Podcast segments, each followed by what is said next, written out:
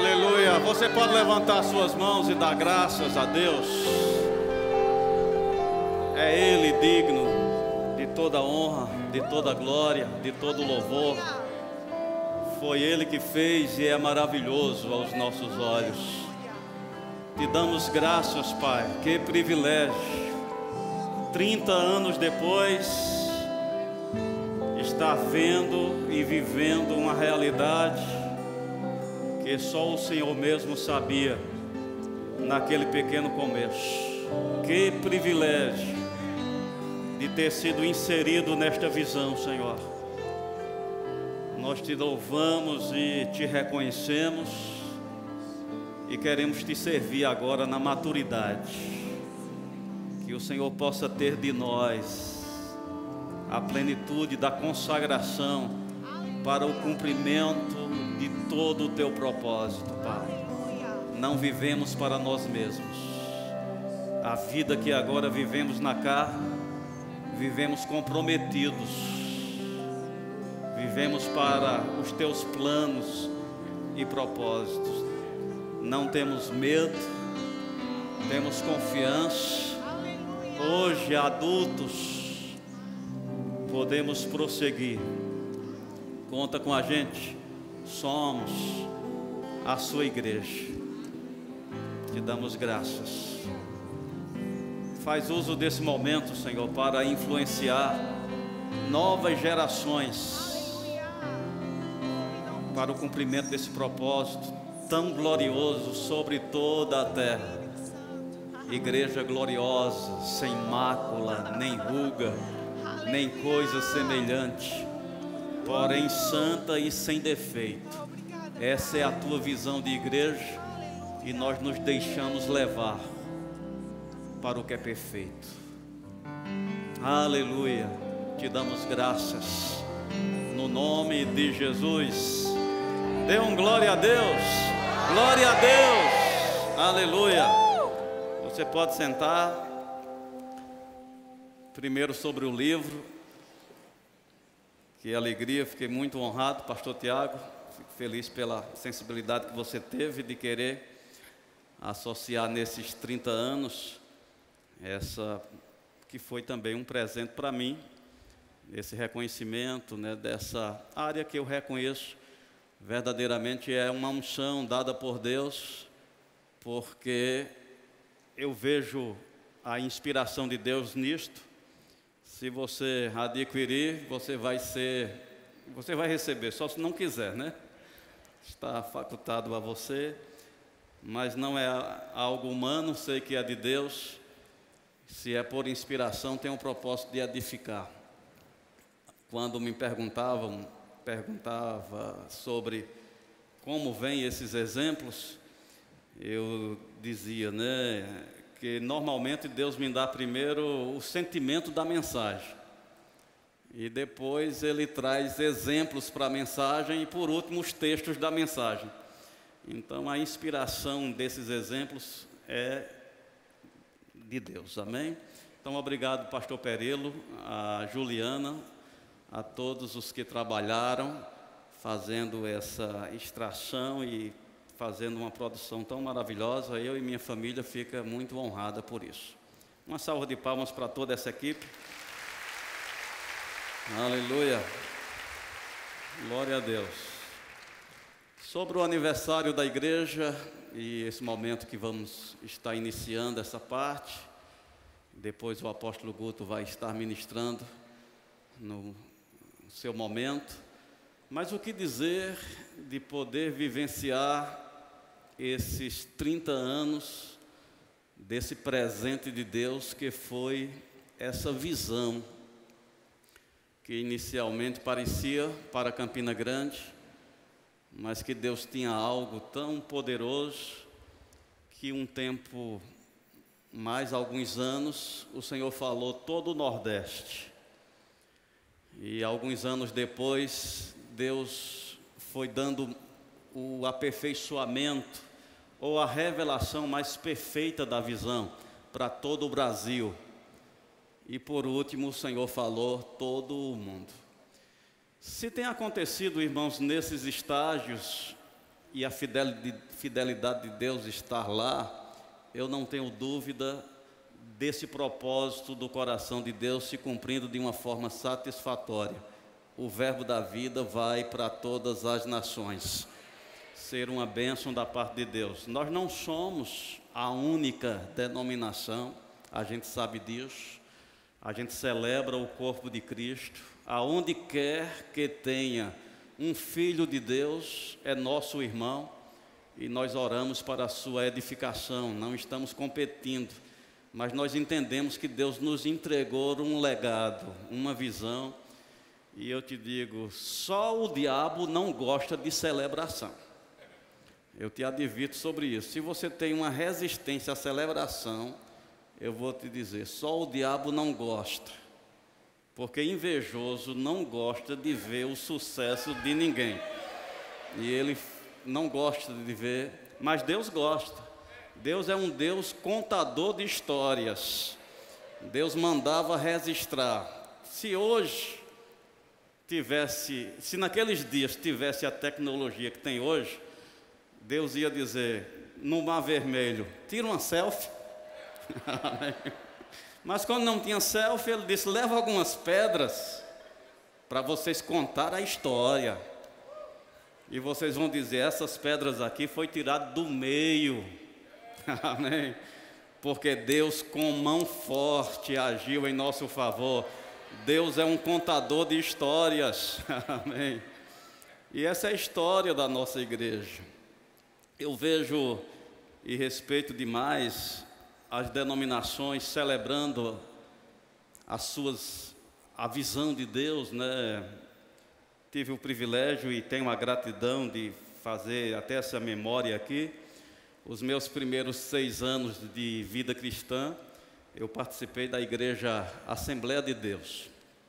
E lá a gente celebrava os líderes, Daniel Berg e Gunnar Winger. Foi, foram eles que receberam essa visão de vir para o Brasil e trazer esse entendimento do Pentecoste. E celebramos isso né? honramos isso. Então, por que não honrar o pastor Bandjen também na nossa igreja e no nosso ministério, reconhecendo eles como sendo as pessoas idôneas? Que Deus encontrou sensível para acolher aquela semente como Maria, né? Como vai ser isso? Vá para o Brasil e ensina o meu povo e liberte-os. Parece grande demais. Mas eles tiveram a simplicidade de dizer: Eis aqui os servos do Senhor, cumpra-se na gente segundo a tua palavra. E vieram. Olha no que deu. Pastor Bando não está aqui hoje, mas Mama Jenny está. E a gente honra Mama Jenny. E como é feliz para a gente 30 anos depois, a senhora está aqui com essa marca né, de alguém que ousou ser fiel a Deus e poder ver o fruto do penoso trabalho que foram aqueles primeiros dias. Quando eu assumi essa igreja, pelas contas, eu acho que dá oito anos depois da sua fundação. Então, muito trabalho já tinha sido feito. Foi fácil né, pegar a igreja já estabelecida, já com credibilidade, já com é, um funcionamento, mas para eles que iniciaram, descrédito, né? E tive o privilégio de fazer parte daquele primeiro culto, apesar de não ser da igreja, mas Deus me ligou a essa visão no ano de 90. No final de 90, eu estava sendo apresentado àquela pequena reunião lá na Escola Criança do Brasil. Cheguei lá, e ali foi a resposta de Deus às minhas necessidades. Eu não sei se você tem conhecimento, mas de 90, 91, esses anos, houve um clamor muito forte aqui na cidade de Campina Grande. Eu acho que Maneco lembra, havia vigílias, não, não de uma denominação, mas o corpo de Cristo, pessoas de várias congregações, entendia, está faltando uma coisa, não está bom da forma que está e a gente começava a fazer vigílias com esse propósito. Deus traz uma solução para a tua igreja. traz uma resposta para a tua igreja. E foi no meio desse clamor que eu fui apresentado a essa simples reunião numa sala de aula de uma, de uma escola infantil. E lá Deus indicou como a resposta para aquela busca. E tem se provado, 30 anos depois, que esta visão fortaleceu a igreja brasileira, é, despertando para tantas coisas maravilhosas da parte de Deus. É animador ser crente nos dias de hoje, amém? É empolgante ser crente.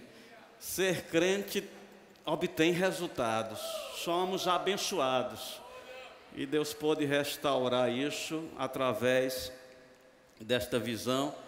E para isso nós temos a biografia, essa é a nossa história, amém? Se você ainda não tem, adquira. É, se você faz parte desse ministério, queira mesmo conhecer de onde, de onde as pedras foram tiradas, amém? Porque agora a gente tem sinais, evidências de algo poderoso e me deu vontade de fazer duas coisas aqui. Primeiro, quem estava aqui naquele primeiro culto? Vamos matar a saudade agora. Quem estava naquele primeiro culto em janeiro de 92? Não é isso, Guto? Quem estava lá? Fica em pé, pra, só para a gente ver aqui, Ruiz. Olha, glória a Deus, que benção. Aleluia. Aleluia, que maravilha. Uma salva de palmas para essas pessoas. Aleluia. 30 anos atrás. Obrigado. Agora, queria conhecer outro grupo. Quem está aqui de 30 anos para baixo, que foi coberto na totalidade desse tempo de atuação? Quem está aqui? Deixei muita gente de fora, né? De 30 anos para baixo. Fica em pé. Quem tem menos de 30 anos aqui? Aleluia. Hoje quase ninguém, uma igreja de velhinhos. ah, de 30 anos abaixo. Se você tem 30, 29, 28, 27. Idade, gente, idade, cuidado. Vocês estão tirando proveito aí, mas as câmeras pegaram essa. Amém? 30 anos para baixo. Essa geração que esteve debaixo dessa ministração, a gente tem muitas expectativas nessa geração. Foram alcançados e influenciados por uma verdade poderosa que vai servir bem aos propósitos de Deus para esses últimos dias. Igreja gloriosa, sem mácula, nem ruga, nem coisa semelhante porém santa e sem defeito.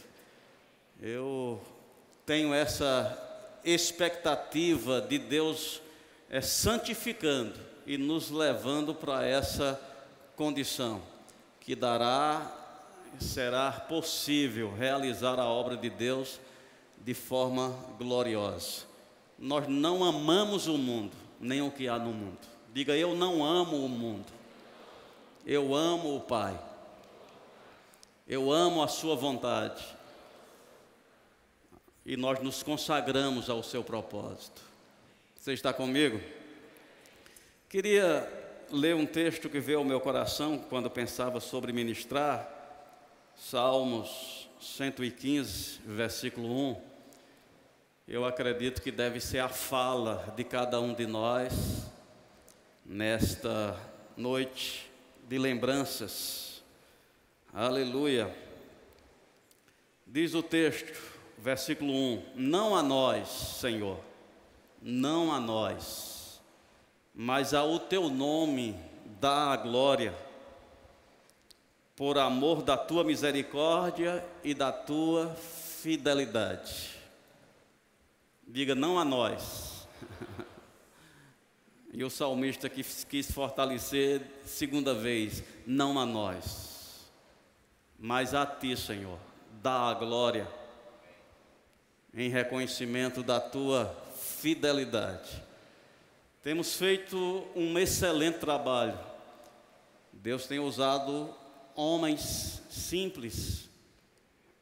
Posso afirmar, pastor Band Jen, pessoas simples, um caminhoneiro, não tinha tantas qualificações como ele mesmo dizia, mas com um chamado tão poderoso que o seu legado está tocando nações, simplesmente porque teve ousadia de acolher o que Deus dividiu para ele o chamado, a vocação. Ele foi forte, ele não se deixou enganar, dizendo quem é você. Você é incapaz, você não pode, você já falhou muito. Não. Ele foi ousado e acolheu com mansidão aquela instrução. E na biografia você vai ver fatos da história, quando eles chegaram lá no Paraná, Campo Mourão, certamente bem retraídos, sem saber nem por onde começar. Dependendo do favor da agência para alojá-los, para dividir algumas tarefas. As tarefas do pastor Band, inicialmente, dirigir o ônibus, fazer alguns serviços, não era o pregador, não era o apóstolo, mas ele teve ousadia de acolher aquela instrução: vá para o Brasil e ensina o meu povo. E portas foram sendo abertas.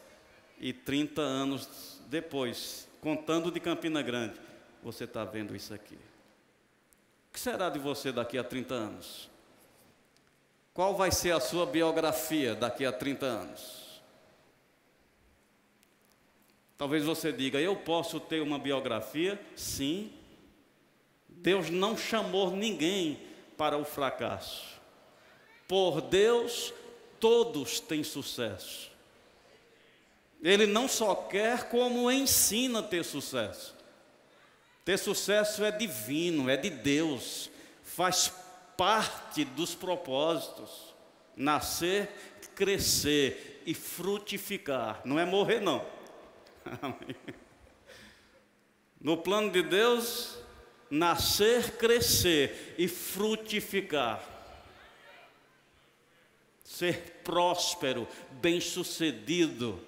Deus trabalha ensinando para nos levar ao sucesso. Me veio esse essa percepção. A Bíblia diz assim: sede fiel no pouco e sobre o muito eu, muito eu te colocarei. Presta atenção. Percebe que já existe um muito programado para você? Só aguardando a tua fidelidade? Dentro dos planos de Deus, o teu muito já está calculado, já está estabelecido. Deus só está aguardando a tua fidelidade para te credenciar no muito que Ele idealiza para você. Deus tem muito para você. Diga, Deus tem muito para mim. Aleluia. Deus tem muito para você. Quero te ajudar com alguns conselhos nesses últimos minutos aqui. Falei que Deus planeja sucesso, mas Ele dá instruções como considera, atenta, né, presta atenção, acolhe as minhas instruções para você ter o cuidado de fazer tudo como está prescrito. É mais, mais ou menos quando alguém compartilha uma receita e ela sabe, se não seguir direito o que está prescrito, não dá certo. Pode até ter os mesmos ingredientes, mas de um ingrediente para outro tem tempo o que vem primeiro, o que vem depois. Isso diz o sucesso de uma receita. É por isso que Deus diz: olha, presta atenção para você fazer conforme o que está prescrito. Como essa atenção será apresentada? Medita, pensa de dia e de noite será como árvore plantada junto a ribeiros de água, no devido tempo dá o seu fruto. A expectativa que Deus tem que a gente dê atenção para a Sua palavra seria semelhante, como se você estivesse numa região, numa ilha, ilhado. E o, alguém tivesse deixado você lá com um smartphone. E lá você tinha a responsabilidade. Era por esse smartphone que as comunicações, as instruções, era de lá que você tinha as respostas, a assistência. Mas alguém ia dizer: olha, cuidado, se mantenha online e a bateria carregada. Eu te digo, quem ia desprezar esse aparelho? Eu vou te dizer, o aparelho mais importante naquela ilha, para você, seria esse smartphone. Eu acredito, pelo menos uma vez, de manhã e à noite, se não fosse o tempo todo, você está olhando. Disseram alguma coisa? Mandaram alguma coisa? Falaram alguma coisa? Porque disso depende as tuas instruções, a tua vida, o teu bem-estar. Melhor do que um smartphone. Deus nos deu a palavra com a expectativa, preste atenção nela. Fica atento por, a ela, é dela que vai vir a, as respostas, as instruções que vai te levar para o sucesso. Você já sabe, Deus tem sucesso para você. Deus já pensou muito para você. Agora, queria que você fosse em Ageu, eu queria só deixar essa essa fala aqui versículo 2, isso tem me chamado a atenção, e por onde eu tenho passado, eu tenho falado, e como me colocando na posição de um irmão mais velho, eu quero te dar esse, essa dica aqui. Assim fala o Senhor, versículo 2, dos exércitos. Esse povo diz: Não veio ainda o tempo o tempo em que a casa do Senhor deve ser edificada. Deus observa essa atitude. Deus faz essa leitura no coração das pessoas. Que leitura? O povo está dizendo: ainda não veio o tempo de me envolver. Fica comigo. Tem pessoas se auto-administrando no seu envolvimento com Deus, com o chamado, porque Jesus disse: Não foram vocês que me escolheram, antes eu vos escolhi e vos designei. Tem um designo para você, meu amado. Quem te escolheu te alistou. Tem um equipamento esperando você. Não fomos chamados apenas para fazer parte de um grupão e ser um número nas secretarias da igreja do número de membros, não são indivíduos com digitais espirituais reconhecidas por Deus, com nome, com endereço. E que você não precisa de um título nos cinco dons ministeriais para ser conhecido por Deus e requisitado por Deus. Quando Deus precisava encaminhar Paulo, ele não tinha um apóstolo na lista, ele tinha Ananias, que não carrega nenhum título. Mas Deus sabia o nome e o endereço de Ananias. Ao ponto de usar aquele homem poderoso, corajoso. Se aquele homem não fez mais nada na vida, terá coragem de enfrentar Paulo, que depois é um, um apóstolo que a gente gostaria de ser membro de uma das igrejas dele, mas quando ele era fanático, perseguidor da igreja, ninguém queria chegar nem perto. e Ananias disse: Senhor, eu tenho conhecimento que esse homem persegue a igreja. E o Senhor disse: Mas vai, porque ele precisa ser informado ele precisa ser encaminhado, ele é precioso e tem muito que ele vai fazer. Agora deixa eu te falar uma coisa. Deus confiava tanto em Ananias, que antes mesmo do sim de Ananias, ele já tinha dito para Paulo: Vai que eu vou te enviar.